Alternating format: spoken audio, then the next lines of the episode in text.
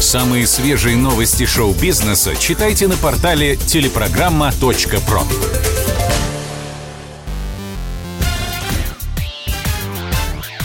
Шоу-бизнес с Александром Анатольевичем на Радио КП.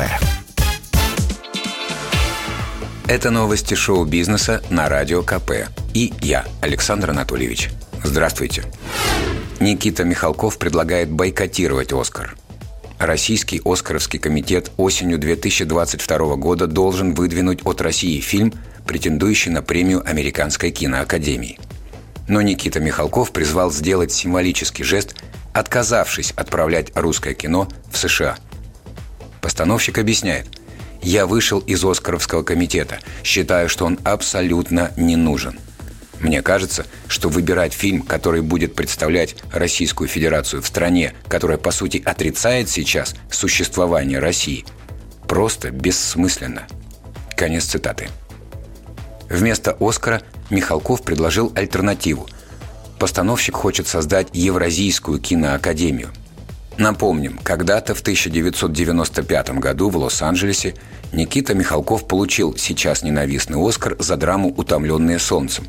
А в 2008 году Американская киноакадемия номинировала его за фильм «12».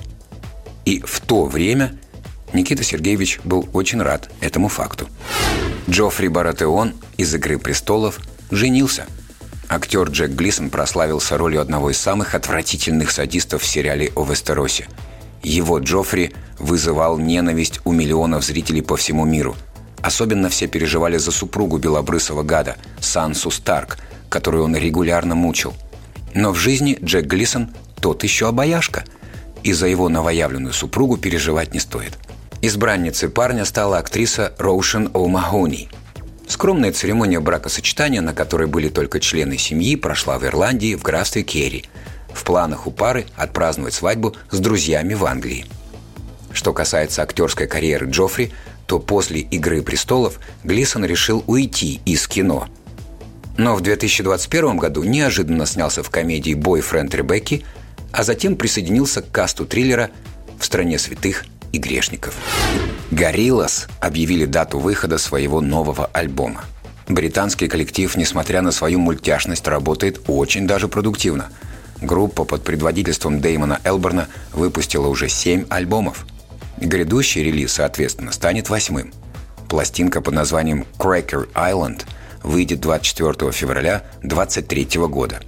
Ну а чтобы фанатам было легче ждать, Gorillaz уже выпустили одноименный клип – мы же с вами в этот погожий сентябрьский денек послушаем один из главных хитов мультяшек «Feel Good».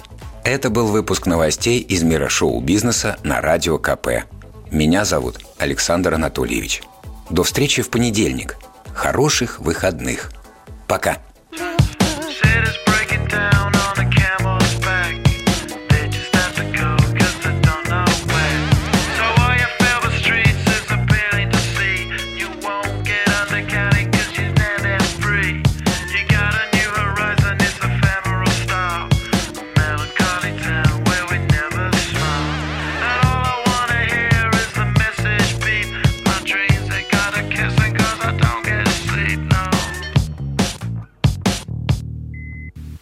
Windmill, windmill for the land, the forever hand in hand.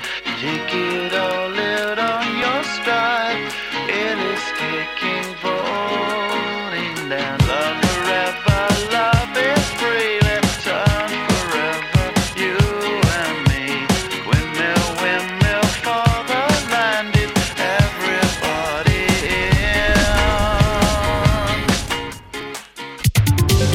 Самые свежие новости шоу-бизнеса читайте на портале телепрограмма.про.